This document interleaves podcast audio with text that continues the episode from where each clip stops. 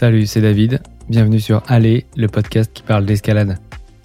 Toutes les semaines, je te propose d'écouter des grimpeuses et des grimpeurs remarquables, de passer un petit moment avec des humains passionnés, voire obsédés par le jeu vertical. À la clé de ces échanges, tu vas pouvoir faire le plein d'anecdotes, de conseils, de retours d'expérience qui viendront enrichir ta culture grimpe. Enfin, si tu aimes le concept de ce podcast et que tu as envie de le soutenir, c'est vraiment très simple, parle-en autour de toi et abonne-toi.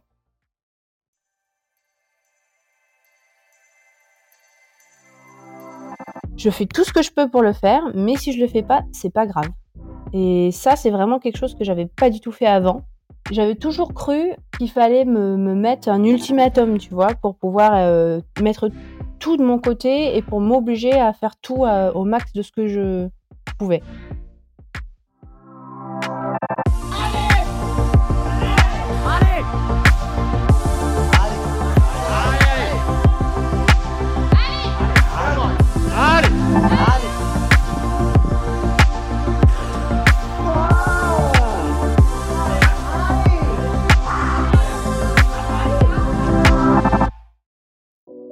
Caroline Ciavaldini est de retour pour parler de son projet le plus long jusqu'à présent.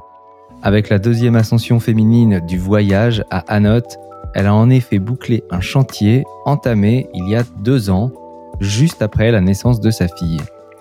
Ce qui est fascinant, c'est que pour réussir, Caroline n'a pas fait que s'entraîner spécifiquement. Elle a aussi fait appel à un préparateur mental afin de surmonter des barrières émotionnelles. La peur, la culpabilité en tant que mère, les dialogues internes défaitistes. Et c'est ce travail qu'elle souhaite partager car de son histoire, il y a de nombreuses leçons à tirer.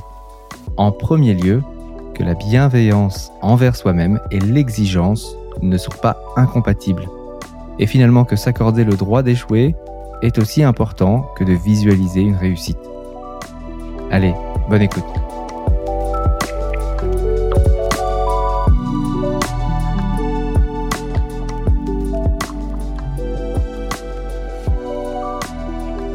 S'est déjà parlé il y a quelques mois et il s'est passé plein de choses depuis, euh, je crois que c'était en avril dernier. Il s'est passé plein de choses euh, il y a quelques jours.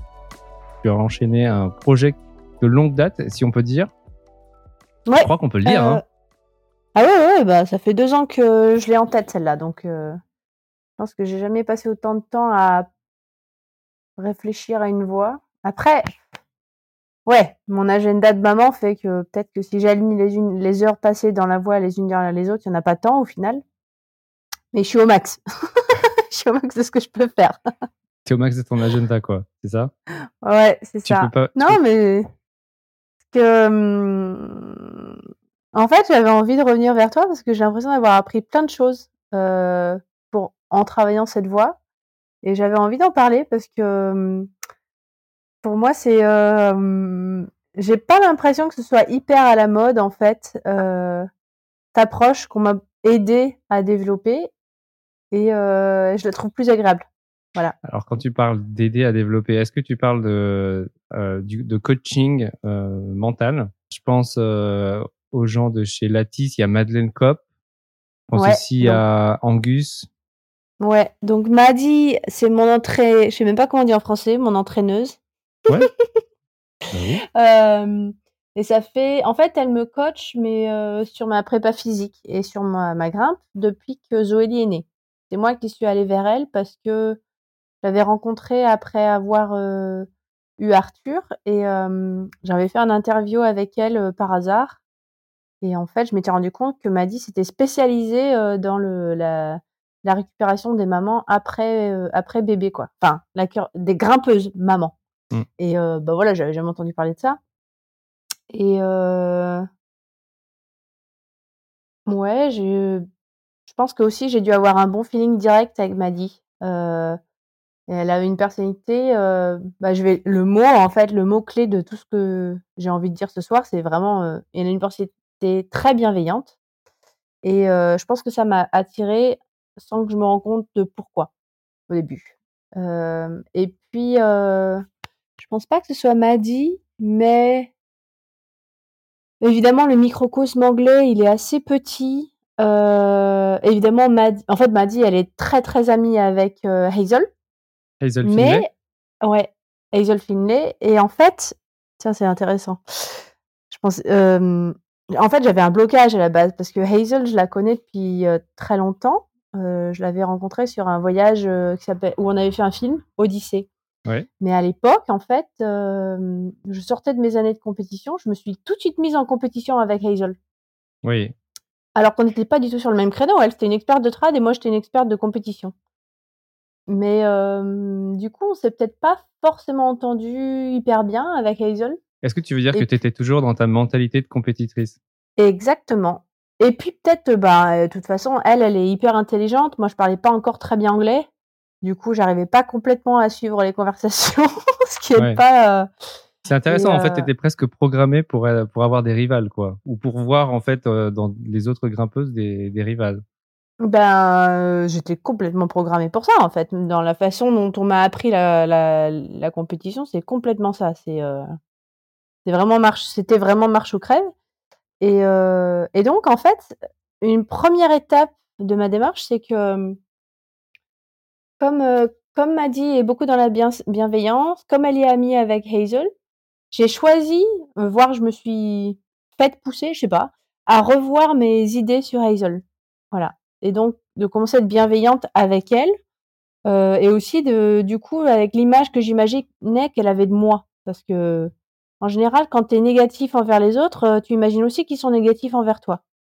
Et du coup, une fois que j'ai, ça a pas mis si longtemps en fait. On a, j'ai parlé avec elle plusieurs fois, on allait les voir plusieurs fois, et puis une fois que la franche, la barrière a été euh, explosée, euh, je me suis rendu compte que ce qu'elle faisait c'était très intéressant, le, le côté prépa mental. Euh, Et là, tu parles de Hazel? De Hazel Finlay. Ouais, tu et en parles- fait, Parce que Hazel aussi fait de la prépa mentale. oui, et en fait, Hazel euh, travaille et elle est aussi partenaire dans la vie avec Angus Kyle. Qui, euh, donc leur euh, leur boîte, enfin c'est la c'est Hazel qui a développé la boîte, c'est euh, c'est Strong Mind. Et en fait, à la base, ouais, à la base c'était orienté sur la peur du vol, je pense. Et puis euh, ça s'est un petit peu étoffé. Et euh, ce qui est intéressant quand même, c'est que je suis pas allée vers Hazel pour la prépa mentale parce que euh, eh ben en fait j'ai encore un petit blocage, euh, mais c'était pas par rapport à Hazel. Enfin il y avait deux choses. C'est euh, c'est que mon premier entraîneur en préparation, enfin mon premier préparateur mental, c'est un homme, c'est Olivier Guidi, qui est hyper euh, euh, connu en, enfin en France. euh, il a vraiment aidé à développer la prépa mentale en escalade parce qu'il était entraîneur en équipe de France et tout. Et Olivier, il était déjà beaucoup dans la bienveillance, mais en fait, euh, je sais pas pourquoi, pour ce côté-là, j'avais plus confiance en un homme qu'en une femme.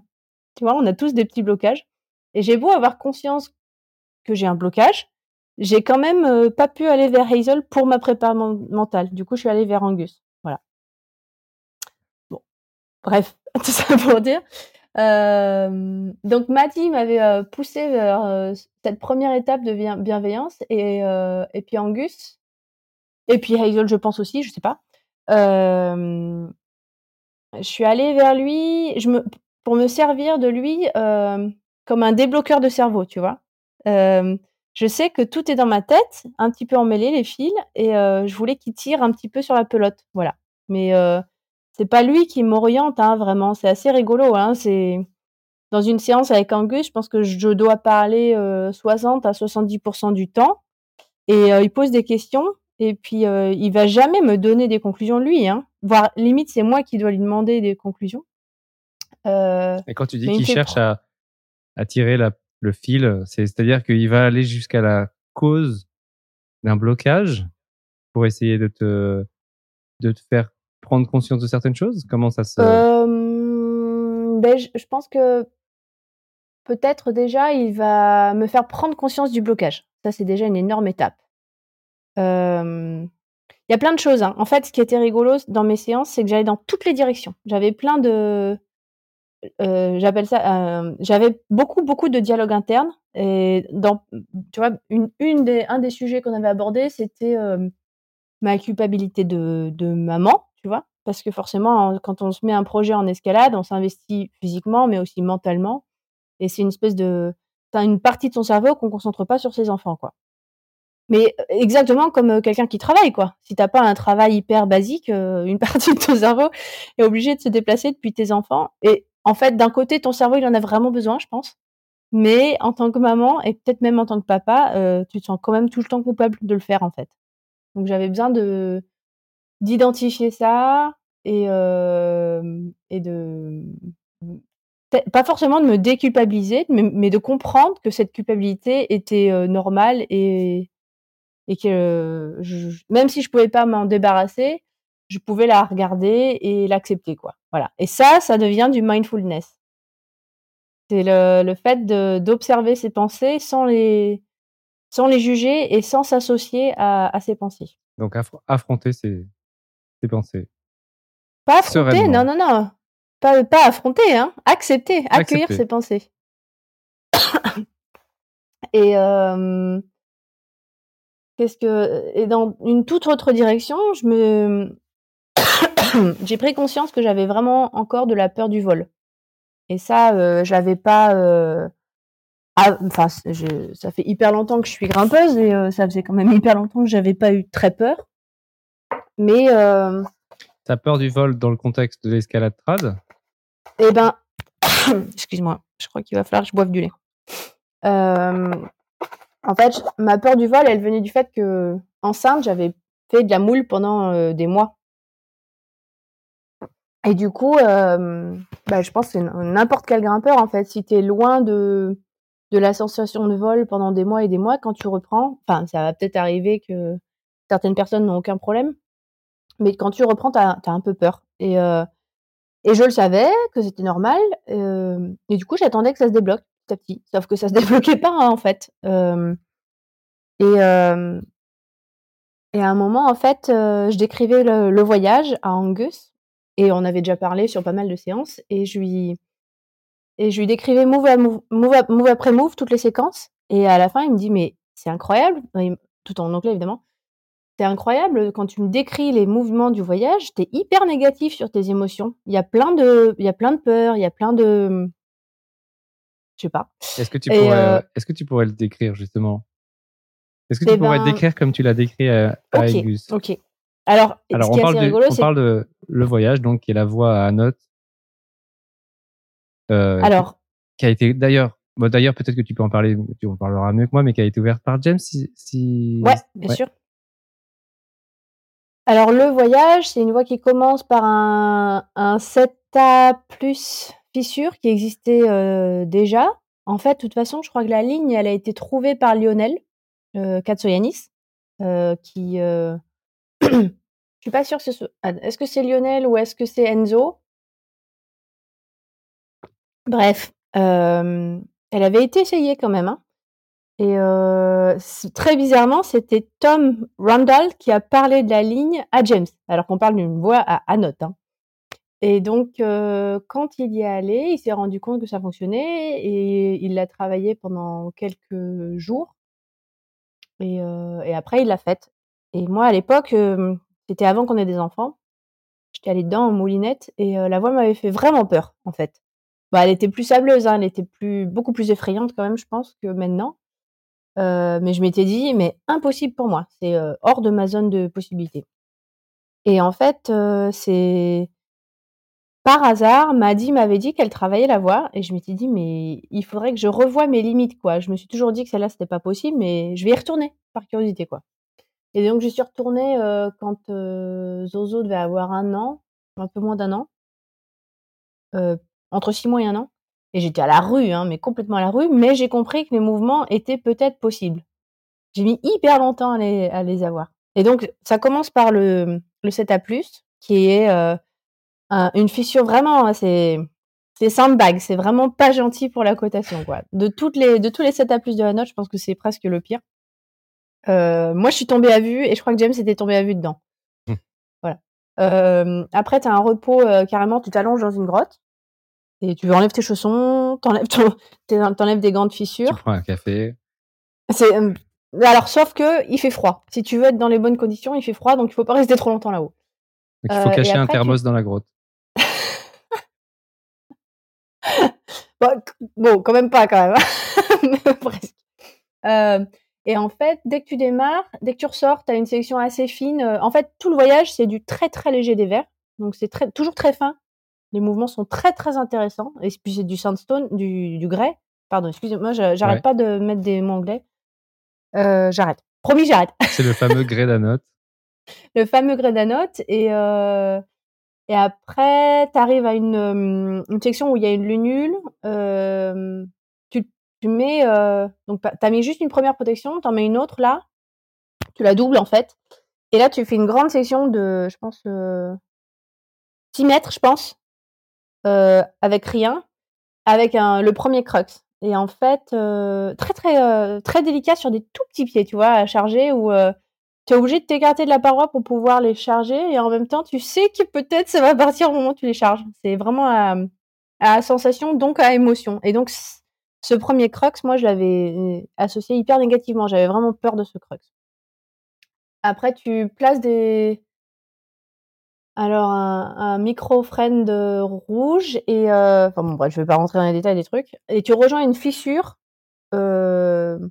et un repos et après, tu as un deuxième crux. Donc la voix est très bloc en fait. Parce que le deuxième crux, c'est peut-être euh, pratiquement 10 moves et euh, très délicat et euh, 7 à plus, largement, je pense. Mmh. Euh, même si Mélissa a dit 6C, mais en même temps, c'est pas très surprenant que Mélissa Nivet ne sache pas, la sache pas la différence entre un 6C et un 7 à plus. D'abord, elle a une moonboard pour commencer. Et puis, son niveau de bloc, c'est plutôt 8B. Donc, c'est comme si je cotais du 5B bloc. J'y arriverais pas. Voilà. Bref. Euh, ouais, tout le monde a dit que c'était 7 euh, A+, et je pense que ça correspond à... Ouais, c'est vraiment ça. Et, euh, et c'est un... C'est très long, et du coup, sur chaque mouvement, t'as un peu l'impression que ça va pas le faire. Donc, faut persévérer, même si t'as des sensations pourries. Et après, quand t'as fini ce crux, euh, mais tu peux tomber même à la fin du crux, et là, tu te prends un, un bon gros vol. Euh, D'ailleurs, quand James avait ouvert le voyage, il avait pris le vol, et il avait explosé un micro-câblé. Ah et ça, euh, en fait, c'est-à-dire qu'il avait pris plus de 5 kN sur son câblé. Et il l'avait pété, quoi. Et ça, on savait même pas que c'était possible. On avait, on avait renvoyé le câble. Ouais. ouais. on avait renvoyé le micro câblé à Wild Country en leur disant mais comment c'est possible? On a dit, Il nous avait dit bah s'il y a eu un peu de frottement vu la situation que tu nous décris euh, c'est que vous avez dépassé les 5, 5 kN. Euh, voilà. Euh... rassurant. Parce que ben ouais pas très rassurant. Mais après t'avais d'autres protections sinon James serait tombé par terre évidemment.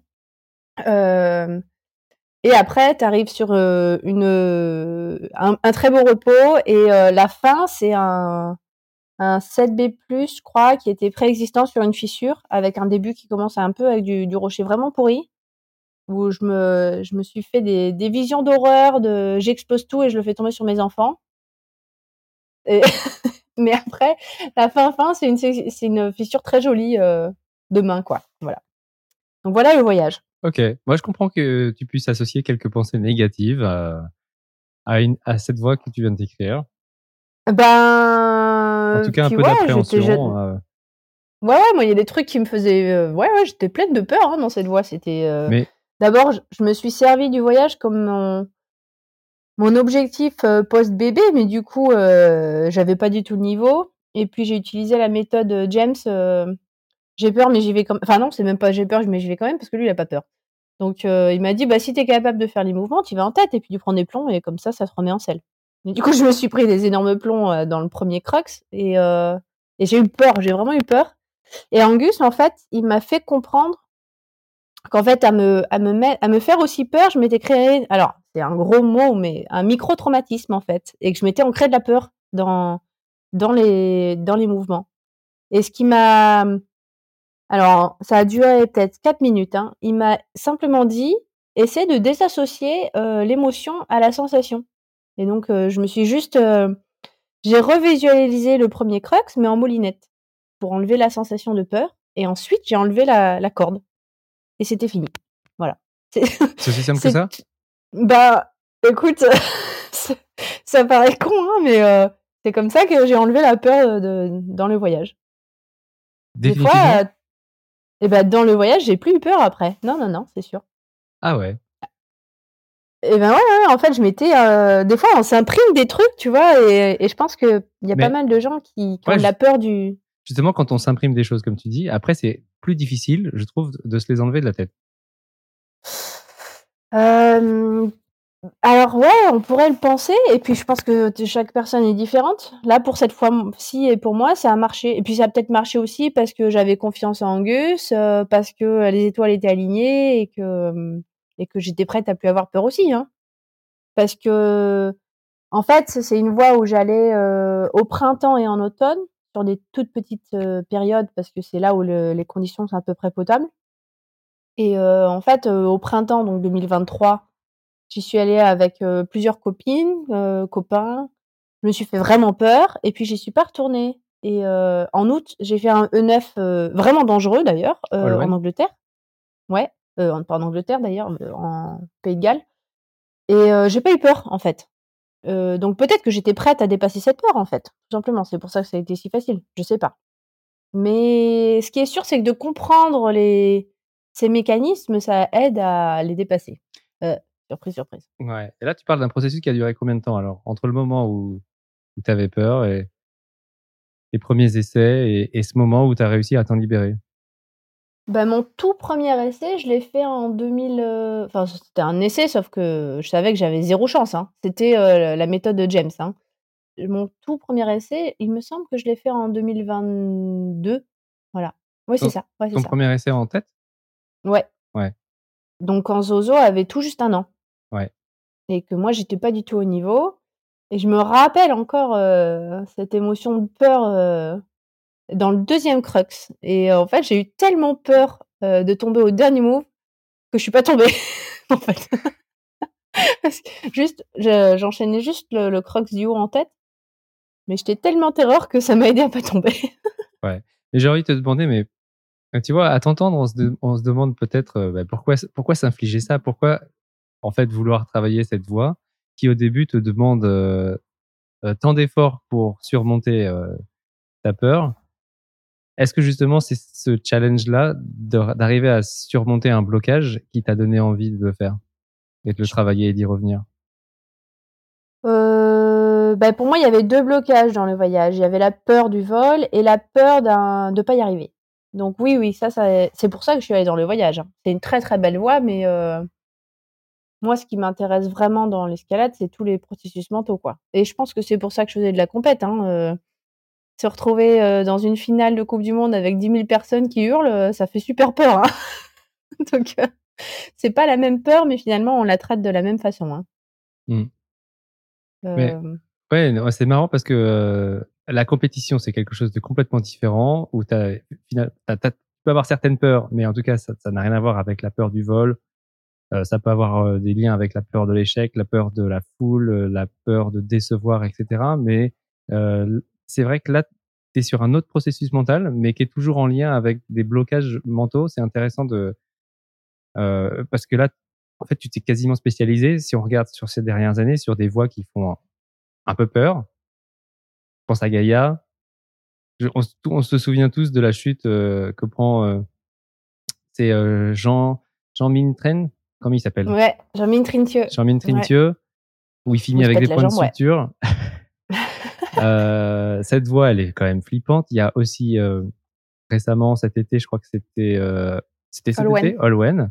Ouais. Qui est une voix où t'as pas non plus trop le droit de tomber, non? Ouais, ouais, complètement. Mais en fait, c'est euh, ouais, ouais, c'est des voix. Euh, c'est un peu rigolo, hein, d'ailleurs, d'aller dans des voies de plus en plus dangereuses alors que je suis maman et que J'étais déjà allée dans Gaïa en fait en moulinette euh, avant d'être maman et je m'étais dit non, c'est pas pour moi ça.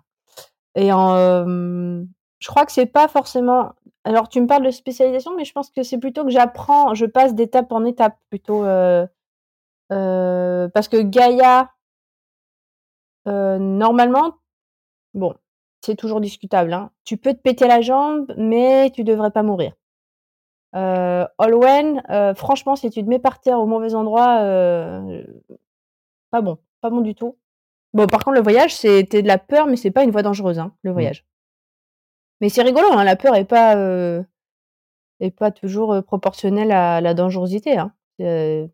on est des êtres émotionnels. Hein.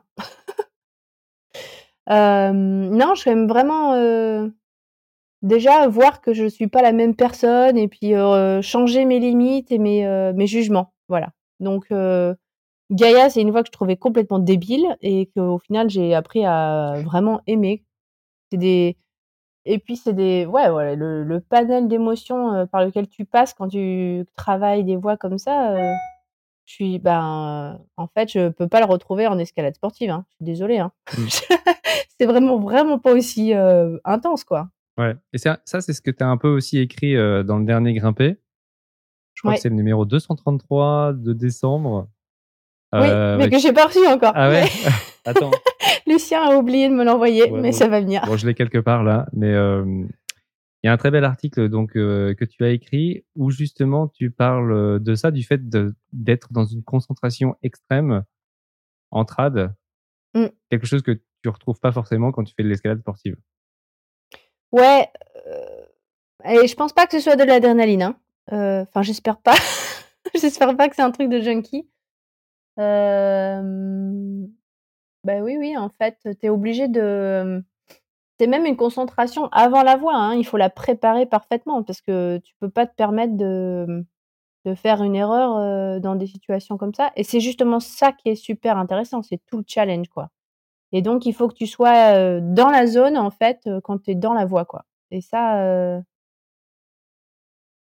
qu'est-ce pourquoi ça me plaît, c'est vraiment exactement ce que je te disais tout à l'heure. Ce que j'aime, c'est le challenge, d'apprendre à diriger mon esprit et et le faire aller dans la direction que je veux, quoi. Et mmh. ce que je trouvais difficile, avec le trad au début, c'est que c'était, binaire, quoi. Tu comment tu fais pour savoir que tu en fait, tu as beau savoir que tu as le niveau de faire les mouvements, comment est-ce que tu fais pour être sûr qu'une fois vraiment au-dessus du point, à un endroit où si tu te mets par terre, bah, si tu si tu tombes, tu vas te mettre par terre, tu vas réussir à le gérer, quoi. Comment tu fais pour, passer du on à off, quoi? Parce que tant que tu es pas dans des voies dangereuses, tu es pas dans cette situation et une fois que tu dans des voies dangereuses, en fait, tu y es, quoi. C'est pas c'est pas très c'est pas très, très facilement entraînable. Il y a un moment, il faut se jeter à l'eau, en fait. Ouais. Et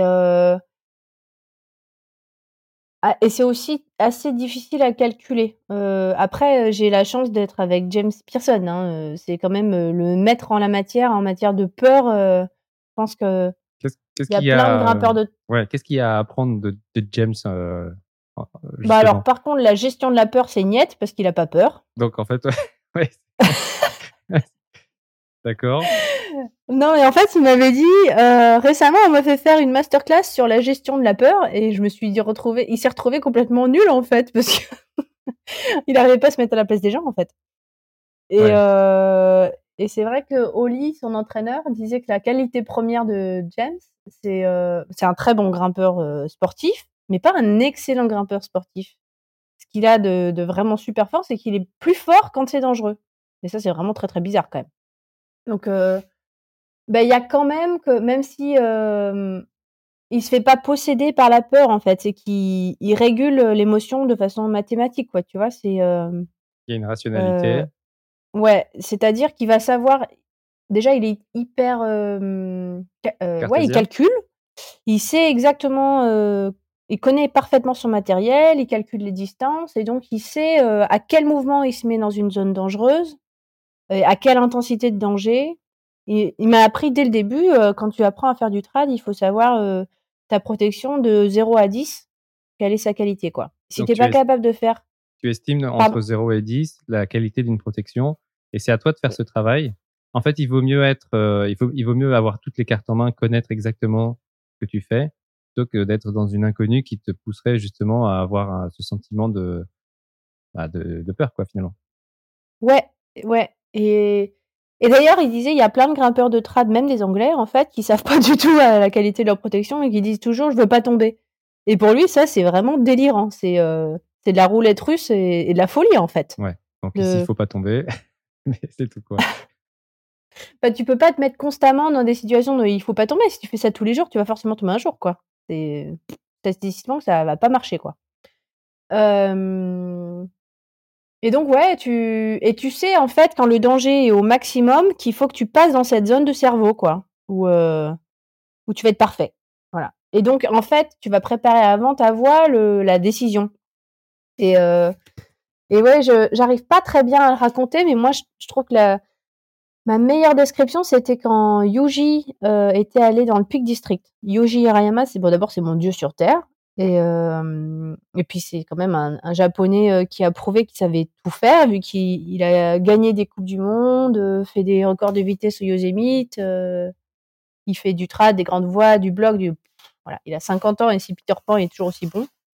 Et donc Yuji, en, visite au Peak District, il voulait aller dans Master's Edge parce que quand il avait 17 ans au Japon, il avait eu, il avait entendu une présentation de, de Ron Fawcett et pour lui c'était une voix de légende. Master's Edge normalement c'est un E7 donc euh, Yuji est largement au-dessus du, niveau. Mais le jour où on y allait, en fait, les conditions étaient vraiment mauvaises, quoi. C'était humide, limite mouillé comme c'est pas la spécialité anglaise quoi. Et à la fin de la journée, en fait, euh, Yuji il y allait une, fois une, fois en moule, il l'a fait en moule et en fait, il est descendu, il a plié la corde, il a plié ses affaires, il a il a dit on peut y aller, j'ai eu mon moment de trad. Moi je dis mais hein? Quoi? Qu'est-ce que tu racontes? Yuji j'ai raté un truc ou? Et en fait, pour lui le moment de trad, c'est quand tu prends la décision de, de t'engager ou de pas t'engager. Et cette décision, elle doit se faire avant d'aller dans la voie, en fait, quand tu es après travail. Et euh, c'est ouais, tu calcules en fait la marge euh, que tu as pour ce le jour et dans ces conditions, et tu calcules euh, la dangerosité et, euh, et, tu fais le résultat, quoi. Donc bah, des fois, quand tu fais du trad, eh ben tu vas pas dans les voies, mmh. tu mets pas tes chaussons. c'est trop bizarre. Et et ouais, ouais, je, je trouvais que c'était vraiment une description absolument parfaite de, de ce que c'est que le trad. Super, yes. Est-ce qu'on peut en revenir euh... On salue à Yuji hein, s'il si, nous écoute un jour, j'espère. Euh, mais est-ce qu'on peut revenir à ce paradoxe qui est que toi, tu t'es engagé dans des voies qui sont de plus en plus dangereuses euh, depuis que tu as des enfants? Alors, je me souviens de cette, euh, cette, euh, cette image de toi dans Gaïa où tu dis c'est pas grave, je vais me casser la jambe, je m'en fous. Quelque chose comme ça. si, je, si je dois me péter la jambe, c'est pas grave. Peut-être que je suis bête, hein, tout simplement. Hein. Euh... Alors que, alors que dix ans avant, ou je ne sais plus combien d'années avant, tu disais c'est débile, j'irai pas, quoi. Ouais. Et même euh, cinq ans avant, je, me rappelle de faire un interview dans London Wall euh, pour, euh, un bah, pour un film de dans, La Voix Petit. Et cinq ans avant, je dis que j'étais pas prête à me péter la jambe. Donc, ouais, clairement, ma vision du truc a changé. Après, je me suis jamais pété la jambe et je me rends pas compte de tout ce que ça implique en tant que maman. je pense que il y a moyen que je le regrette énormément si je me le, si ça m'arrivait. Euh... Je sais pas. C'est en effet c'est paradoxal et j'ai pas forcément toutes les réponses. Je me rappelle. Euh... Bon déjà, je pense qu'en fait moi je, je, suis quand même pas dans une grosse prise de risque. Hein. C'est vraiment tout est très relatif, mais euh... euh je je fais pas du strat très très souvent. Quand je le fais, je le calcule beaucoup, je, le prépare beaucoup. Je me suis, je fais presque jamais du trad à vue et je fais jamais du trad dangereux à vue. Donc, euh, je suis sûre qu'il y a plein de grimpeurs qui sont dans une pratique beaucoup plus dangereuse. Euh, après, ce qui est sûr, c'est que moi, depuis que j'ai grandi dans l'escalade, je vais vers le danger plus qu'avant. Ma, ma trajectoire. Après, je pense pas être à 100% du curseur du tout. Après, je me rappelle avoir. Comment elle s'appelle? La grimpeuse de chez North Face, la montagnarde de, de chez North Face qui, qui s'est tuée il y a il y a 2-3 ans. Mmh. En montagne. Je vois pas. Bon, écoute, je la connais très bien, mais voilà, le, le nom m'échappe. Mais enfin, une maman qui s'est tuée en montagne. Et en fait, quand elle s'est tuée, comme je la connaissais, je me, je me suis vraiment, euh, ça m'a vraiment fait pleurer en fait. Je me suis dit, mais c'est, je suis à sa place là, morte dans le ciel là, enfin dans le ciel, je sais, sais pas où. Euh, je peux pas me pardonner d'abandonner mes enfants quoi. Quelle qu'en soit la raison, euh, franchement, se retrouver à laisser ses enfants orphelins, euh, c'est juste. Ouais, une fois que tu as des enfants, c'est tu vois, avant d'avoir des enfants, tu dis, bah, c'est pas grave, au pire, le papa, il s'en occupera, au pire, la tata, elle s'en occupera. Et en fait, non, c'est pas vrai. Un papa tout seul, il va juste en chier, quoi. Et la maman tout seul, elle va juste en chier et le tonton et la tata, ils vont trouver ça super dur aussi, quoi. Et pour les enfants, ce sera super dur. Donc, euh, j'espère vraiment que je vais pas du tout dans cette direction parce que ce serait vraiment impardonnable. Mais euh, je pense pas. je pense que que j'apprends juste, c'est à, à me gérer euh, dans des situations de danger. Et hum, j'ai juste cette explication, c'est que quand on a des enfants, euh, on, a, on apprend à perdre le contrôle en fait. Tu l'as, eh ben, tu l'as vécu. À chaque fois que la première fois que tu laisses ton enfant monter l'escalier tout seul. Euh, bah ça c'est hyper difficile. Hein.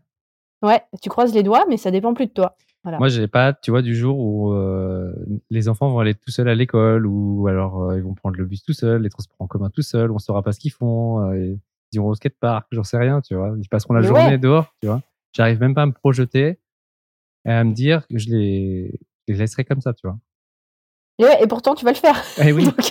c'est sûr, ça va arriver. Et euh, je pense que, ouais, euh, peut-être que j'ai l'escalade et la prise de risque en escalade m'aident à lâcher prise sur mes enfants, bizarrement. Mmh. Je sais pas pourquoi. Oui. Il y, a un petit... il, y en a, il y en a qui n'ont pas besoin d'escalade pour, pour y arriver. ouais. Mais ok, très euh. bien. Je, je, vois à peu près ce que tu veux dire. En fait, ça peut être, euh, ça peut être un exercice quasiment de, de prépa mentale par rapport à la, à la vraie vie, de, de s'accoutumer. Puis... Vas-y. Ouais. Et puis, je crois que, euh, bah, ouais, faut pas se leurrer. Quand tes parents grimpeurs, t'as quand même moins de temps pour grimper. Hein. Euh, pour ceux qui comptent grimper pareil, c'est mort. Tu euh, es obligé de choisir beaucoup plus tes, euh, tes priorités. Tu peux encore avoir des, des objectifs, mais, euh, mais tu peux en avoir moins, quoi. C'est clair que tu, tu vas pas être dans la boulimie d'escalade, c'est juste pas possible. Ou alors tu es juste un mauvais parent. Pardon. Hein. non, je sais pas ce que tu en penses, mais. Ah, mais moi, je suis entièrement d'accord avec toi. Voilà, donc, euh, donc tu choisis mieux. Bah tu choisis des trucs qui te prennent, qui tiennent vraiment à cœur, quoi. Euh, moi, je trouve que c'est bien dans un sens parce que ça te permet euh, d'être sélectif et efficace si, euh, si tu es encore motivé, parce que c'est difficile aussi de garder la motivation. Mmh. Euh, et je trouve encore plus pour les femmes.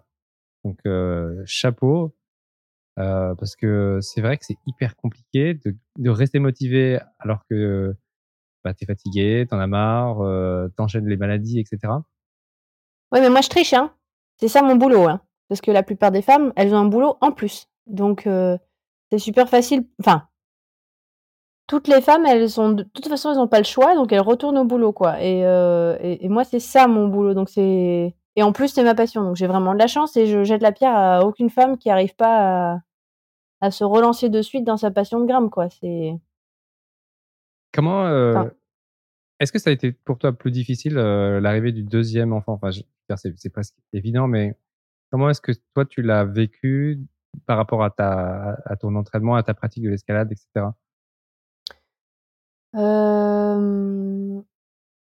Bah alors, déjà choisir d'avoir deux enfants quand tu es une femme, moi on les a espacés de deux ans et demi.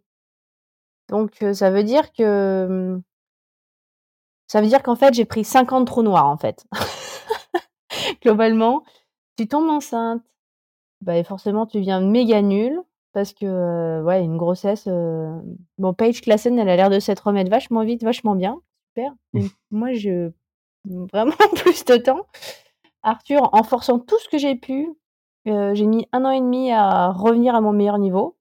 J'ai refait un 8C, j'ai refait une grande voix en en 8B max et ça m'a coûté cher, hein. C'était j'étais au bord de la blessure, voire je me suis blessée. Euh, j'ai pris du temps sur mon gamin. Euh, et puis, euh, et puis du coup, s'ils ont deux ans et demi, ça veut dire que genre deux mois après, je suis retombée enceinte. Voilà. c'est vrai que je me rappelle, tu vois, devant le petit test de grossesse, c'était vraiment un choix, mais me dire.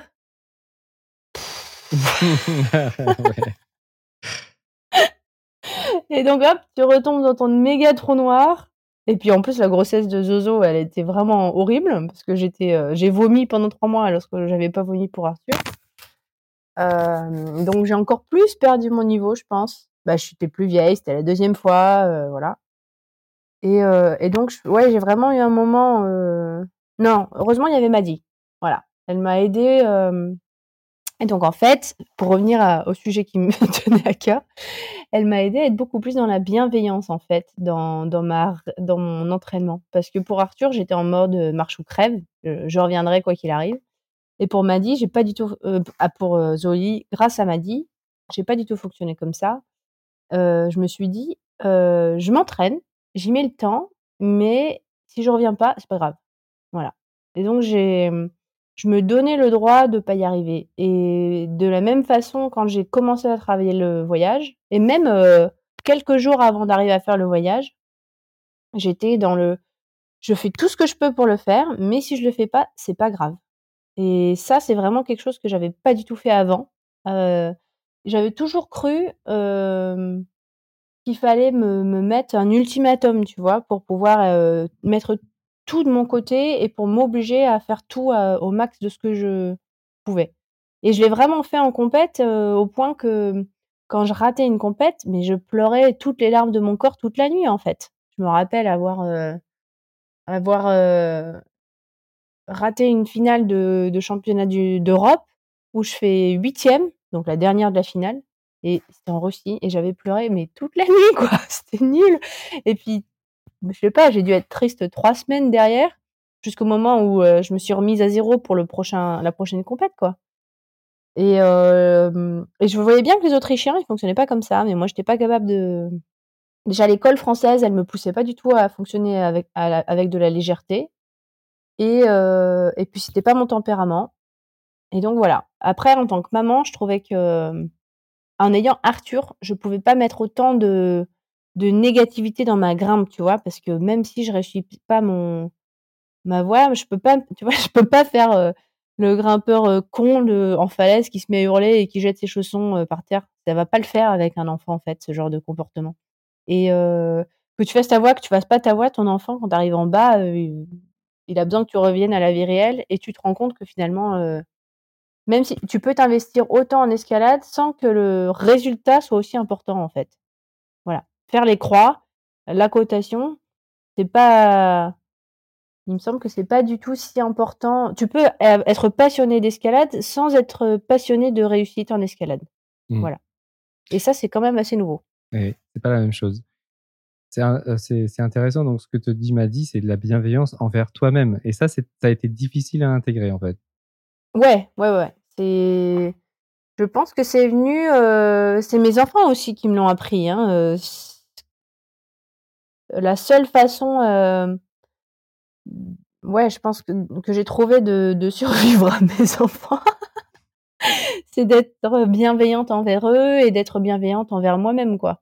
Un enfant, il le sent tout de suite quand t'es euh, quand t'es négatif euh, dans ton couple, tu vois, quand tu commences à être euh, tellement épuisé, tu commences à te regarder un peu en chien de faïence, t'es plus dans la bienveillance l'un envers l'autre, t'es plus dans la bienveillance l'un envers de toi-même. Et ton enfant, hop, il te le remet tout de suite dans la tronche, ça. Mmh. Donc je pense que ouais, j'ai eu de quoi? C'est un miroir. Ouais, voilà. Et, et du coup, je pense que mmh, j'ai voilà, j'ai eu de la chance d'avoir euh, autour de moi euh, bah, tout tout qui s'aligne. Maddy, elle est comme ça. Euh, Oli, il est comme ça. Ma vie de maman, elle me pousse à faire ça. Et du coup, assez naturellement, je suis allée dans ce dans cette direction qui est très euh, nouvelle pour moi, même si euh, je me rappelle parfaitement que Olivier, il essayait de me pousser dans cette direction. Hein, mais euh, tu parles de ou tu parles d'un autre Olivier? Non, non, d'Olivier Guidi, ah, mon entraîneur de compète. Ok. Il est, il m'avait mis entre les mains un livre de, de bienveillance, de, ça s'appelait Mindfulness, un petit, un petit livre jaune, je me rappelle parfaitement. C'est un peu ma bible à l'époque, mais pourtant et puis, euh, je pouvais pas le faire parce que je fonctionnais en compétition avec les autres. Il fallait que je crache sur les autres, mais du coup, ça me, ça me rejaillissait dessus parce que j'avais l'impression qu'elle pensait la même chose de moi, en fait. Donc, à force de pousser les autres vers le bas, je me poussais vers le bas. Euh, Et ça, ça peut pas durer, en fait. C'est une situation dans laquelle tu t'enfermes dans, dans un cercle vicieux et au final, si tu continues, en fait, tu peux pas, tu peux pas vraiment t'en sortir, quoi. Ouais, ouais, ouais, moi c'est pour ça que j'ai arrêté la compète à 25 ans en fait, hein, parce que je, trouvais que j'étais une personne horrible en fait, qu'il fallait que je change. Après, après, je mets vraiment du temps à, à, sortir de cette mentalité de compétition, mais et, et j'ai une copine qui m'a demandé récemment, mais quand tu me parles d'être bienveillante envers toi-même, comment est-ce que tu arrives à te à te pousser au cul quand même? Parce que c'est vrai qu'on pourrait quand même penser que à force d'être bienveillant envers soi-même, et eh ben en fait on reste allongé et on fait pas ses séances d'entraînement quoi. Ou alors on rate sa voix et on se dit oh ben c'est pas grave, mais du coup le coup d'après on fait pas tout ce qu'il faut. Et mmh, j'ai l'impression qu'en fait, bah, évidemment, c'est un équilibre. Je pense que quelqu'un qui est qui peut être exigeant et bienveillant. Ouais, enfin, il me semble que j'y arrive, en tout cas. Voilà. De toute façon, je pense qu'on a tous ce petit diable dans la tête qui, qui nous dit non, t'as pas fait assez de traction, non, t'as pas fait assez de circuit, non. Donc en fait, c'est plutôt t'as beau être dans ta bienveillance, il y a quand même une partie de toi qui, qui te pousse aux fesses. Hein, euh. je pense que d'en arriver à trop de bienveillance envers soi-même, quand même, euh, pas grand monde qui doit y être. Pas dans le niveau euh. alors. ben, ouais, non, je sais pas. Je pense que, ouais, je sais pas. J'ai l'impression qu'aussi si t'es, peut-être que si tu es, alors j'ai un autre exemple. C'était une voie où j'étais, je m'entraînais. Bon, dans le 0,5, où les cotations sont super dures. Un 8A que je travaillais depuis un an. Bon, bref, on s'en fiche de la cotation. Et donc j'y vais. Maddy était avec moi parce qu'elle était venue nous voir par hasard. Et je descends de la voie et en hurlant, enfin très relativement, mais je tombe et tout de suite je, je crie ah ben c'est encore ce dialogue interne qui me qui me fait tomber quoi. Et quand j'arrive en bas, en fait, Maddy, elle me dit Fais attention à.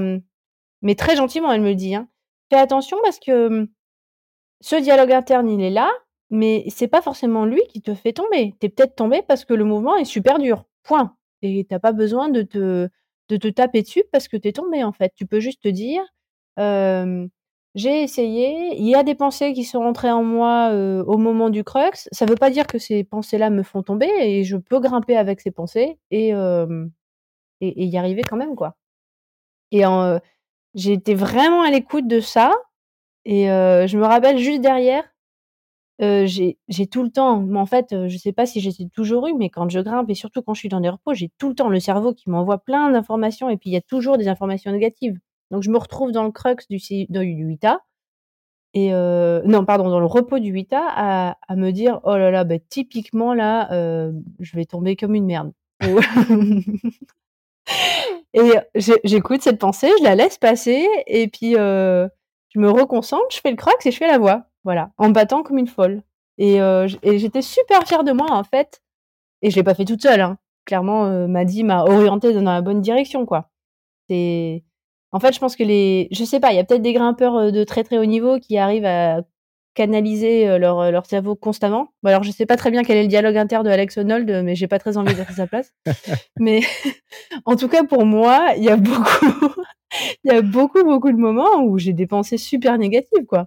Donc, même le jour où j'ai envoyé le, où j'ai réussi le voyage, dans le, le dernier repos avant le crux, j'ai, je me rappelle m'être dit euh, bon allez ça se trouve je repars maintenant comme ça euh, hop je fais mes quatre moves je tombe et puis euh, c'est fini quoi. Et puis j'ai réussi à laisser passer cette pensée et à me concentrer sur mon crux voilà. Et en fait ouais c'était ça la, pas s'accrocher être bienveillant même envers ses pensées négatives en fait. Mmh. ouais, se dire, de se dire c'est normal. De se dire, t'es pas une loseuse parce que tu penses comme ça, quoi. T'as le droit de penser comme ça à un moment. Ça veut pas dire que tu vas le penser tout le temps et, et que tu vas, tu vas planter ta voix, quoi. C'est-à-dire, tu écoutes cette petite voix, tu dis, OK, c'est entendu, bon, passons à autre chose. Ouais, exactement. Tu veux bien raconter comment ça s'est passé cette journée? Euh... Alors, attends. C'était avec les enfants, avec James, euh, il y avait. Ouais. Et eh ben, le samedi, euh, j'avais fait un premier essai euh, qui où j'étais tombée au dernier mouvement. Et du coup, euh, je, me rappelle dans la nuit. Ah en fait, on a, on a passé une nuit vraiment pourrie parce que Zoli, elle s'est réveillée cinq fois, je crois. Et Les impondérables. bah, elle dormait en général, mais bon, là, non. Et donc, je me réveille le dimanche matin en me disant, waouh, ça va pas être la journée là. et puis, euh, et on est monté, évidemment, monté à Note, euh, à la chambre du roi avec des enfants. C'est quand même déjà une bonne rando. Hein. Ouais, et puis euh, t'as le sac de trad et, la corde et tout, hein, donc t'es toujours en mode mule. Heureusement, j'ai un bon mulet avec James. donc lui, il, se prend un sac normal plus Zoélie, et moi, je me prends un sac un, normal plus les goûters plus trucs bidules des enfants. On emmène tous les Legos d'ailleurs, et je tire Arthur. Mais ah, à la main. Arthur, hein. qu'est-ce qu'il porte alors? Non, Arthur, déjà, il se porte vachement bien parce que on lui a quand même fait faire la rando deux fois de suite. Hein. Euh, et puis, non, ils sont super, euh, les petits, ils adorent la chambre du roi. Mais quand même, le matin, tu vois, Arthur, il me dit Maman, euh, là, on a vraiment tout exploré à la chambre du roi, on peut pas aller à un endroit différent? Moi, j'étais là, oh, bah non, je suis. Je suis Arthur, je suis presque sûre qu'il y a des endroits qu'on n'a pas vus. parce que je me disais dans ma tête, oh là là, mais non, il va y retourner encore 40 fois. Parce que euh, j'ai fait super attention à bloquer les pensées où je me disais, ça se trouve, je vais y arriver aujourd'hui. Et c'est, et, c'est fini, quoi. Mais bah, évidemment, je les avais, les pensées, quand même. Je savais que j'étais prêt. Il y a même un moment où je me suis dit, euh, oh, si j'y arrive, je vais pouvoir envoyer un texto à ma copine euh, Marie qui s'occupait de mes enfants pour lui dire que j'ai réussi. et là, j'étais oh, arrête, arrête, arrête tout de suite. Et, et donc, James, il filmait pour Bon Voyage et euh, avec euh, Raph Fourreau et Antoine euh, qui faisait du drone. Donc le bon voyage, c'est la voie qui commence dans le voyage, qui bifurque à gauche. Exactement. Et, Exactement. et que pour l'instant, seul James a, a enchaîné. Ouais. Ouais, ouais. Et, et en ce moment, ouais, il y a, Jacopo en ce moment, c'est ça? Ouais, il y a un Jacopo. Adam devait y aller, mais au final, il n'a pas pu, donc il ira au printemps. Il y a, cool. il y a pas mal de monde qui y allait déjà. Hmm. Et je pense qu'elle. Et James vient juste de dire officiellement que c'était un E12. Voilà. Donc le premier E12. C'est cool. Bref, donc il filmait. Euh... Et donc la journée n'était pas spécialement que pour moi. Hein mais j'aimais bien en fait le fait que tout soit pas pour moi. Ça met beaucoup moins de pression. Et euh, ben Raph, c'est quelqu'un qui, c'est un ami qui filme pour nous, mais super souvent. Et du coup, euh, bah, Raph, il est hyper calme, hyper bien, enfin, hyper gentil, quoi. Et il me mettait tout doucement la pression, tu vois. Il me dit à un moment, mais ça se trouve, tu peux le faire là? Et là, une partie de moi me disait, mais Raph, pourquoi tu me dis ça? Et d'un autre côté, je me disais, ben il a raison de me, de me dire, allez, quand même, tu, tu tournes le cran de la concentration là. Et puis euh, Antoine, ben, il, il connaît beaucoup moins l'escalade, mais il est pareil, il est toujours souriant, il était trop content d'être là avec son drone. Euh, ben, il est super fort en drone, donc il arrivait à le faire passer dans, dans la cathédrale de, de la Chambre du Roi, euh, tranquille quoi. Et il y avait Karl, qui est un copain à nous, qui, qui, est venu avec nous parce que je l'ai motivé pour essayer le voyage avec moi et qui s'est retrouvé en mode euh, en mode euh, j'assure Caroline et James toute la journée dans le froid. Mais, comme Carl est toujours content il était quand même content. Et euh, donc je me suis échauffée dans la voie et juste en, en, moule. Et je voyais que les conditions étaient bonnes sans être parfaites. Et, et j'ai quand même bien réenchaîné la section en moulinette du haut. Donc je me suis dit tiens ça va je, je suis j'ai pas bien dormi, mais ça va quand même. Ça, c'était ton échauffement. Eh ben, je fais un, non, non, je fais un gros, gros échauffement au sol que Maddy m'a préparé, en fait, parce qu'elle sait que, en fait, avec, entre le partage du temps pour James, les enfants et moi, il n'y a pas beaucoup de temps, en fait. Donc, euh, j'ai, quand je fais une, en fait, quand je fais une journée euh, dans le voyage, il y a une montée euh, en moulinette et un, et un, un run. Et c'est tout. Et il n'y a pas le temps pour plus, en fait, parce que c'est l'hiver on peut pas se permettre de, de grimper à la frontale en laissant nos enfants, enfants crever de froid. Ça, ça marche pas, quoi. Euh, sinon, ils voudront plus jamais y retourner. donc, il y a ça à gérer. Hein. Euh, et donc, au moment où, euh, où c'était mon créneau pour, pour faire un, mon run, je me rappelle, une partie de moi me disait, bon, je vais mettre un run. Ouais, non, une grosse partie de moi me disait, je mets un run, mais globalement là, euh, je suis fatiguée, c'est mon deuxième jour. Le... Je veux juste essayer de. Je, voulais juste essayer de faire un mouvement de plus. Qui, en théorie, serait la fin de du dur, mais m'a dit: «Elle est tombée là». Donc je savais que je pouvais encore tomber. Heu et puis, hem, donc James était allé, heu, sorti, heu, carrément du champ, avec les les enfants pour, me laisser un petit peu tranquille.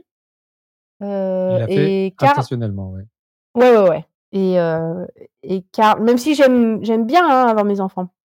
Mais bon, des fois, ils sont enfin, en fait, Zozo, elle a un peu du mal à se libérer de à se séparer de maman en ce moment. Et Karl, en fait, il faisait des petites blagues et je me je me rendais vraiment compte que tout le monde à la falaise faisait exprès de me créer l'ambiance parfaite, quoi, tu vois? Et je je trouvais ça vraiment super sympa de leur part et et du coup, quand j'ai démarré la voie, j'étais vraiment contente d'être là. Hem et donc je fais la 1re section en plus, je grimpe vraiment très bien, je me repose au repos et je passe le 1er crux. J'étais vraiment rando sur le 1er crux, alors qu'il y a encore quelques mois, j'étais obligée de dynamiser dans une des prises et là, j'y vais stat et je me dis: «Ouais, là, je suis quand même assez bien, quoi» et j'arrive au 2e repos et ce repos, en fait, il reste quand même assez longtemps et il est quand même juste pas assez bon pour que ce soit parfait parce que tu te fatigues sur les pieds et ça va être les plus tu fatigues sur les pieds, moins c'est bien pour le la fin et en me reposant donc ce que je te racontais tout à l'heure, c'est que sur le sur le crux, j'ai vachement de pensées, voilà. Donc je pensais à: «Ouais, voilà, je vais y aller et puis je vais me laisser enfin, je je vais essayer vraiment, je vais tomber, ce sera fini» et puis, hem, je me suis dit: «Heu, bah, là, je j'entends pas James, j'aimerais quand même qu'il soit là, heu, j'aimerais qu'il me regarde quand je fais le crux quand même, heu» et puis au moment où je commence à démarrer, j'entends Zozo et je sais qu'il est revenu, en fait, pour regarder et donc là, tu places un dernier, en fait, je me mets un un nut dans les dents. C'est un harpie, donc c'est un tout petit, hein. C'est c'est pas les nuts que tu vends dans le commerce, c'est ceux qui sont en brass, je sais plus c'est quoi le mot. Ah oui, c'est, c'est un type de métal. C'est Ouais. du, heu ah, ça m'échappe, mais heu, oui, je vois ce que tu veux dire.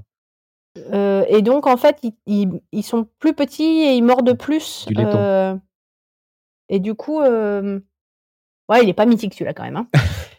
Bref, je le prends dans les dents, en fait, pour aller plus vite parce que je fais un je fais un mouvement et là, j'ai plus à le prendre au baudrier. Tu vois? Je je le mets direct, je et et j'ai encore 2 mouvements pour délayer mais en fait, là, j'ai même carrément j'ai fait ma séquence de délayage dans ma tête et et je démarre le crux et en fait, heu, il avait je le sentais pas, tu vois? Il est j'étais pas bien, mais je continue à essayer et puis voilà, c'est comme ça arrive, heu, en escalade sportive des fois, tu vois? Le crux, heu, tu le sens pas et pourtant si tu continues, si tu persistes, en fait, des fois, tu arrives au bout du crux et tu sais et c'est fini, tu sais même pas pourquoi tu l'as fini, quoi. Ouais, parfois, ça a pas besoin d'être parfait, ouais. Exactement, c'était pas parfait et c'était vraiment limite, mais ça l'a fait, quoi et du coup, je suis arrivée au au repos avant la section du haut qui, en théorie, est finie, mais heu, bah, faut quand même la faut quand même la faire et heu, bah, là, pareil, énorme, heu, énorme dialogue interne où je me disais: «Oh là là, si je me mange là, c'est quand même pathétique». Mais heu, bah, voilà, je me suis laissé le temps, pour, heu, Tu as laissé glisser cette mauvaise pensée. Ouais, voilà et puis, du coup, je fais la fin, juste parfait, quoi. Donc en fait, sur la vidéo, je pense que j'ai tout fait parfait et pourtant dans ma tête, c'était très imparfait et en fait, ça a suffi. Voilà. Je pense pas, heu, de toute façon, mais quand j'y réfléchis dans ma tête, heu, dès qu'il y a des gros repos, c'est jamais parfait. Quand tu es dans de la rési, c'est super facile, en fait, de ta ta ta ta ta, mais en fait, quand tu as un moment où ça se relâche, de pas temps avoir le cerveau qui redémarre, de c'est pas penser, facile. ouais. Mmh. Ça serait intéressant d'avoir un micro branché sur ce dialogue interne pendant que Ouais. pendant qu'on fait des voix, franchement. Mais alors, heu, tu je crois qu'il y a beaucoup de monde qui essaie de de lire les pensées des gens, tu sais? Le jour où on saura faire ça. Franchement, ça serait génial, quoi. Ouais. Ouais, ouais. Tu te sens comment à la à la fin de cette voie, alors? Quand tu quand arrives en haut? C'est un est-ce ben, que c'est un fait soulagement ou est-ce que, au contraire, heu, c'est un un regret de de dire: «C le travail est fini» ou qu'est-ce que tu ressens? Mmh, je pense que c'était pas forcément que du non, il y a pas eu de regret du tout. Heu, il y a eu un peu de soulagement, mais surtout, j'étais contente, quoi. Pas non plus une joie explosive parce que, alors le bon côté de de de de, ma nouvelle, méthode de travail d'une voix, c'est qu'en fait, je peux apprécier tout le temps, en fait. Et je me suis vraiment concentrée sur le fait qu'il fallait apprécier tout le temps. Euh, parce que comme j'ai j'ai pas le temps, donc ça sert à rien que je fasse un truc si je suis pas en train d'y prendre plaisir, quoi.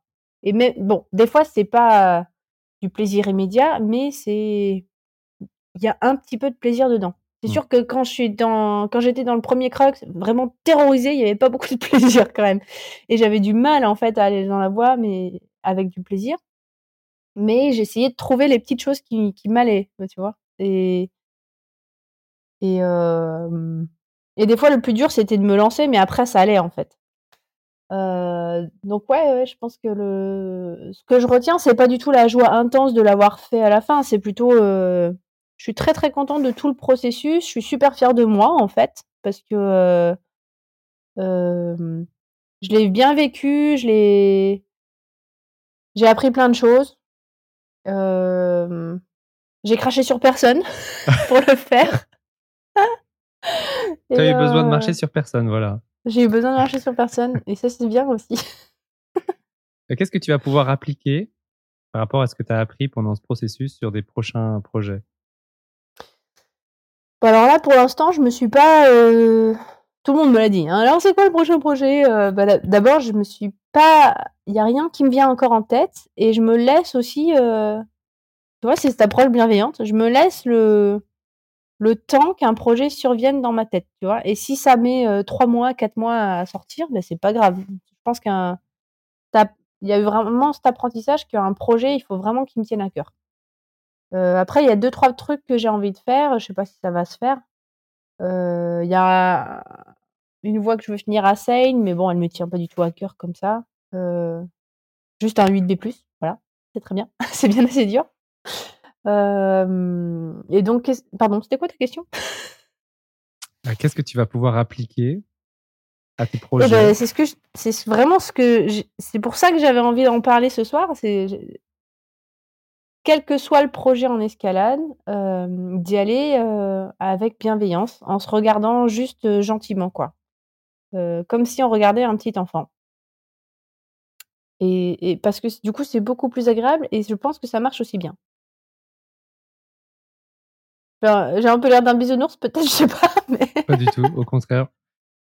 je laisse le tu vois, je laisse le, temps, enfin, je te laisse le temps d'exprimer complètement ta pensée parce que je trouve que c'est important de, de, l'exprimer parce que justement, on veut avoir une image, euh, tu vois, parfois, et surtout, je pense que quand on est plus jeune aussi, de quelqu'un d'un peu invincible ou de quelqu'un d'un petit peu infaillible aussi ou de quelqu'un qui a pas de, qui a le moins de défauts possible et surtout par rapport aux autres. Euh, et, euh, et c'est, pas le cas.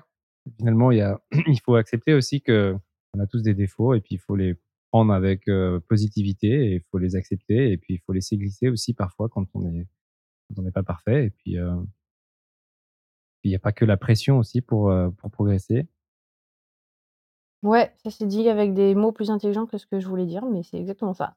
Je sais pas si j'arrive à le dire avec des mots qui sont moi, je suis sûre que si j'écoutais Caroline de 20 ans, si elle écoutait ce que je suis en train de raconter, je suis pas sûre qu'elle serait capable de l'appliquer du tout, en fait. Est-ce qu'elle est serait réceptive euh, Je me rappelle avoir entendu parler de l'équipe autrichienne et ils me disaient, euh, je pense qu'ils essayaient de me dire ça, en fait. Hein.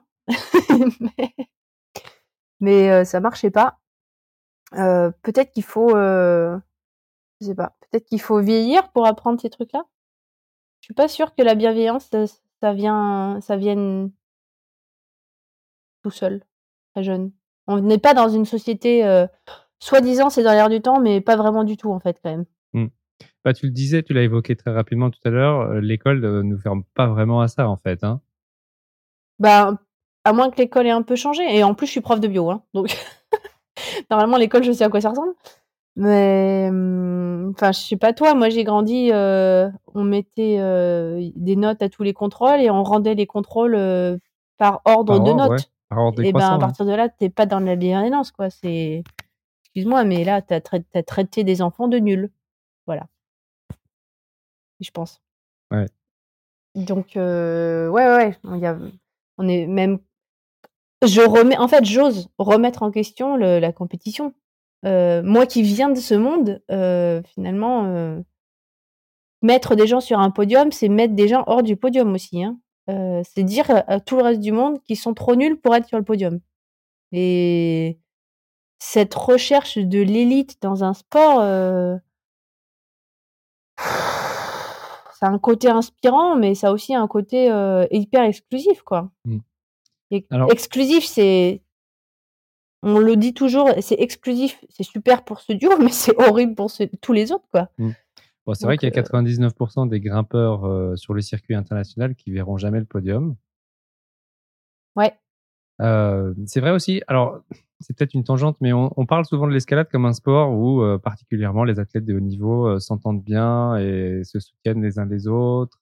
Et il y a cette image très positive qui est d'ailleurs assez éloignée de ce que pouvait être l'escalade de, de compétition d'il y a 10, 20 ou plus années. Toi, qu'est-ce que qu'est-ce que t'en penses? Est-ce qu'on se voile la face avec ce genre de...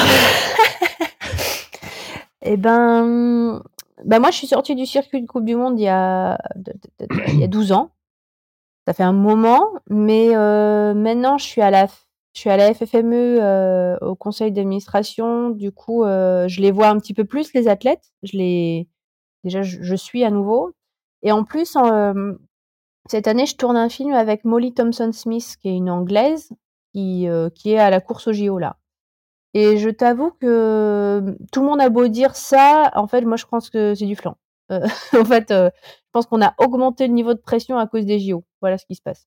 Et euh, en fait, ouais, ouais, tu. Enfin, après, Molly, c'est une athlète très. Elle m'a permis de rentrer vraiment dans son intimité, dans ses émotions. Et en plus, elle est très émotive. Et ouais, elle en, elle en chie quoi. Hein. C'est en fait, tout le monde autour d'elle, lui met la pression sur les JO sans se rendre compte, quoi. C'est, que ce soit le sponsor ou le grand frère ou les parents, qui ont très envie de pouvoir, l'encourager aux JO. Super dur et toute cette pression, c'est juste pour arriver aux JO et après il y a encore la pression pour, faire un truc aux JO. c'est oh mon Dieu! C'est moi j'ai l'impression que c'est surtout démultiplié par rapport à ce que je vivais et c'était déjà pas bien pas bien détendu ce que je vivais.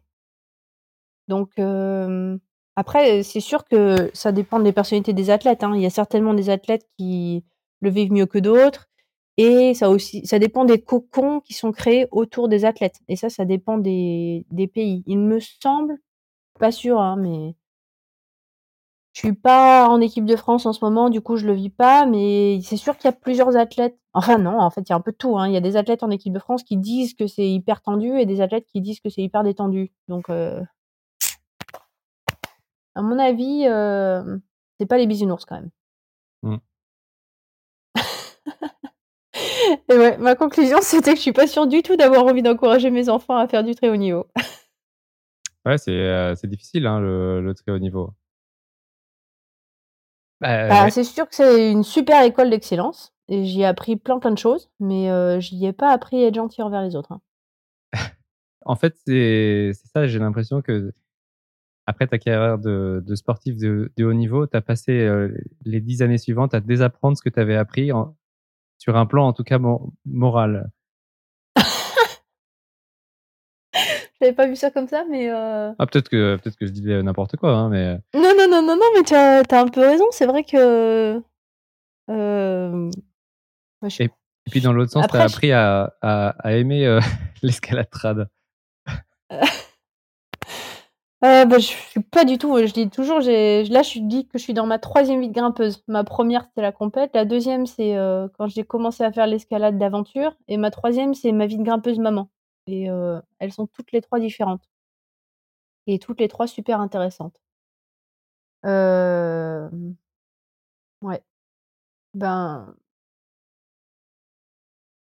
après, je suis quand même bah, je suis une athlète professionnelle, donc je suis encore très égoïste, hein, par mmh. nature, enfin par boulot. On te met sur un piédestal, hein, quand même, quelle que soit la taille du piédestal, quand tu as 20 personnes qui te disent que c'est vraiment génial ce que tu as fait, tu as quand même un peu tendance à ce que ton, ton cerveau fasse le pamplemousse. Hein. Est-ce que ta quatrième vie de, de grimpeuse, tu l'imagines en, en, tant que maman de, de grimpeur ou de grimpeuse? Je sais pas. Alors là, je me suis pas. Je sais pas si. Euh... Arthur comme Zozo, bah, ils sont petits, hein, ils aiment bien, grimper, mais comme ils aiment bien faire des Lego, enfin voilà, ils feront ce qu'ils voudront et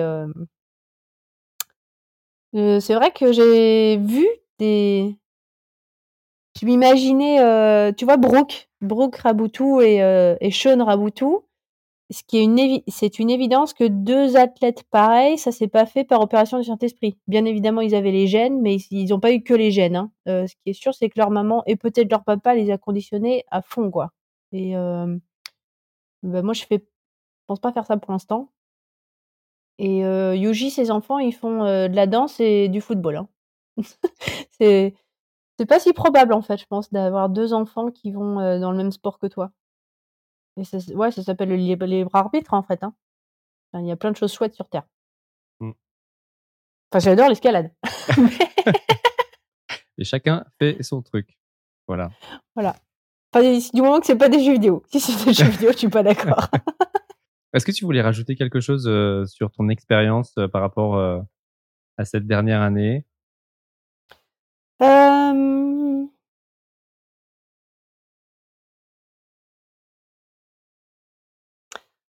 Alors ça a rien à voir avec moi, en fait. J'avais envie de parler ça a rien à voir. J'avais juste envie de parler de James et de et de son bon voyage. Je trouvais ça vachement, hem je trouve chouette de le voir évoluer à côté de moi, en fait. C'est un bon Anglais incapable d'analyser ses émotions et heu, c'est une bon voyage, c'est une voie qui l'a fait, heu, vachement avancer. Hem je vais raccourcir l'histoire à fond, mais c'est une longue histoire, mais heu, un James de 23 ans s'est retrouvé à côté une voie en E12 et puis, hem, comme il était grimpeur professionnel, il s'était fait défoncer par, heu, la critique anglaise parce que le E12 avait été co décoté à E9, qui est quand même Mmh. une une claque magistrale et heu, évidemment, il a fui, heu, en Europe et il se retrouve, il s'est retrouvé malgré lui presque à à 37 ans, à recoter une voie E12. Mmh. Voilà et heu, je me rappelle le moment où il était près de l'enchaînement et où il a commencé à se rendre compte que ça allait peut-être être E12 et j'ai commencé à avoir la peur, en fait, tu vois? Ça De ça a réinvité des des démons, Ouais. heu, dans la conversation, ouais. Ouais, ouais, ouais, la peur de la peur de se refaire lyncher, heu, s'il se trompait, Mmh. et en même temps, ça a aussi rouvert, bah, de rouvrir la boîte de Pandore, ça a permis de sortir les choses et de et et de se rendre compte que c'était, heu, gérable, Mmh. en fait. Alors c'est l'histoire qui est racontée dans le film, Rédemption, qui est sorti il y a plusieurs années déjà.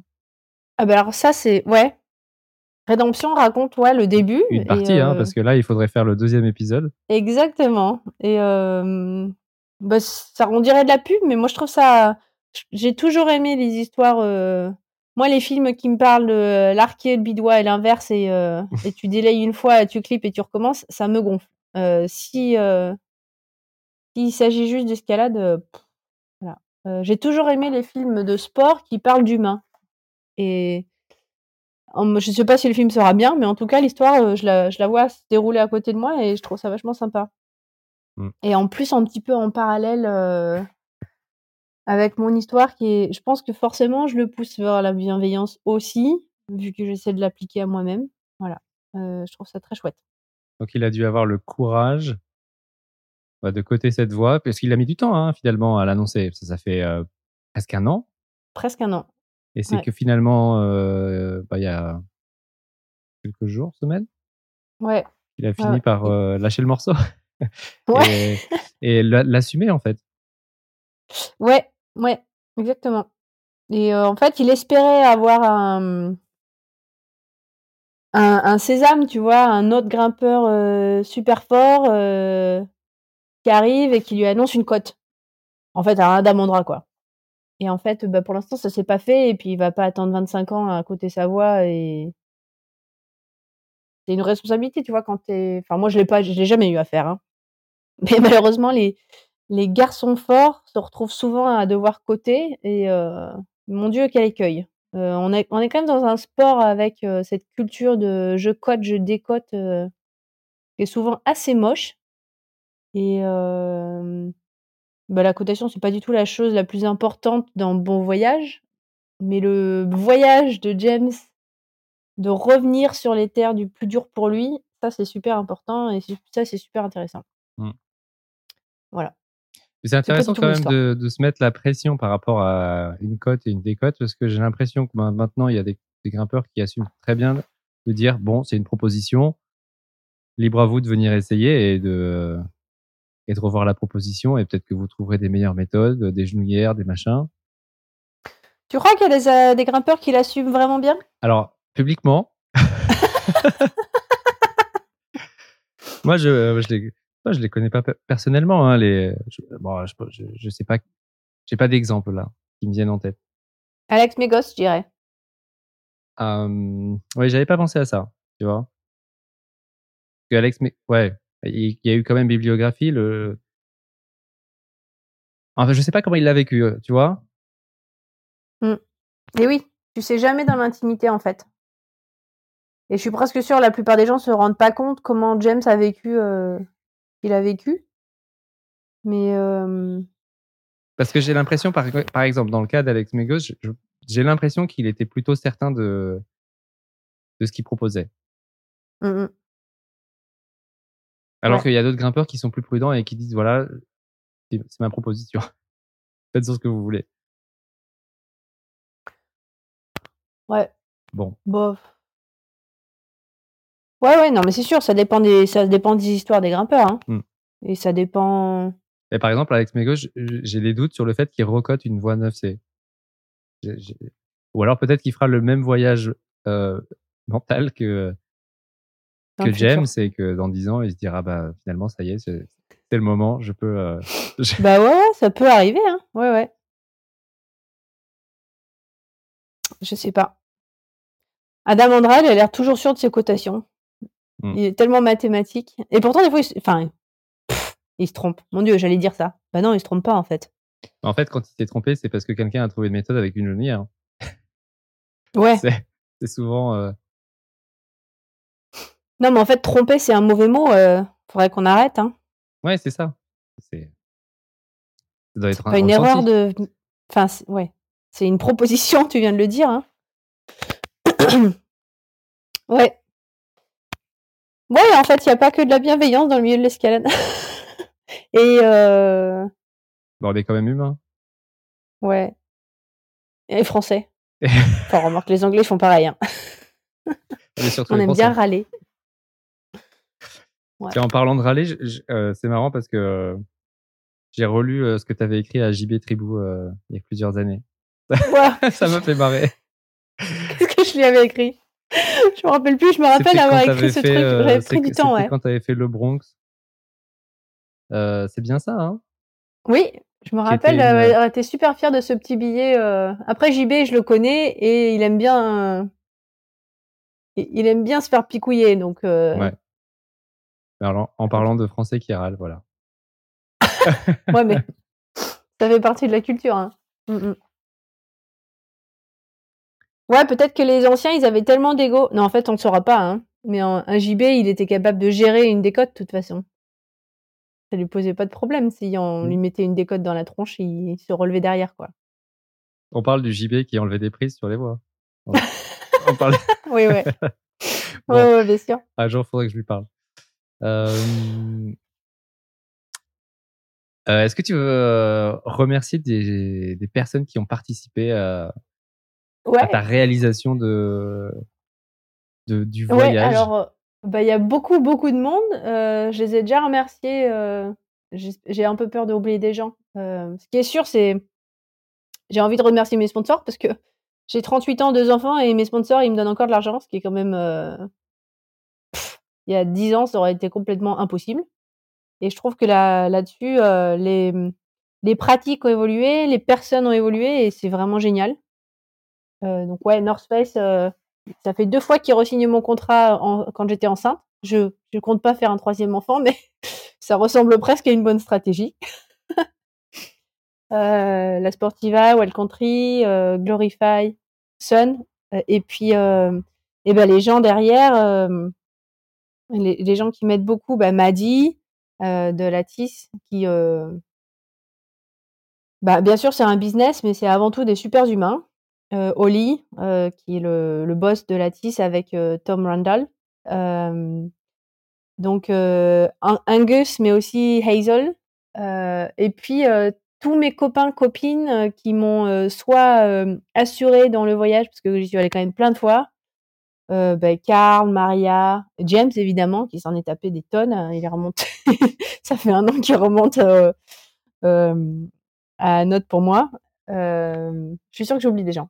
Et puis les copines, les copains qui ont gardé mes enfants pendant que je grimpais aussi, parce que ça se fait pas tout seul. Et ouais, voilà. Je suis sûre que j'oublie, mais en fait, il y a beaucoup, beaucoup de monde qui m'a donné de l'énergie dans tous les sens. Parce que, en fait, j'étais assez ouvert. Je disais vraiment que je travaillais et euh, régulièrement tout le monde prenait un peu des nouvelles, mais vraiment gentiment. Voilà. Top. Bon, bah écoute, est-ce qu'on a fait le tour? Ouais, on peut parler jusqu'au bout de la nuit, je crois, David. Mais... Bah, attends, euh, on, peut se on peut se reparler dans huit mois, hein, si tu veux. Dans huit mois euh...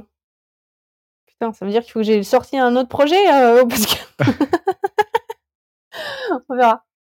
Ou sinon, tu passes le relais à James pour la prochaine fois. Ouais, moi je crois que son histoire, elle est, elle est chouette aussi. Mm. Et en plus, forcément, euh, je suis fan. Hein. Je suis mariée avec lui, alors forcément, je suis un petit peu fan. Bah oui, mais qui n'est pas fan de James? Moi, même moi, tu vois, je le connais pas et je suis fan de lui.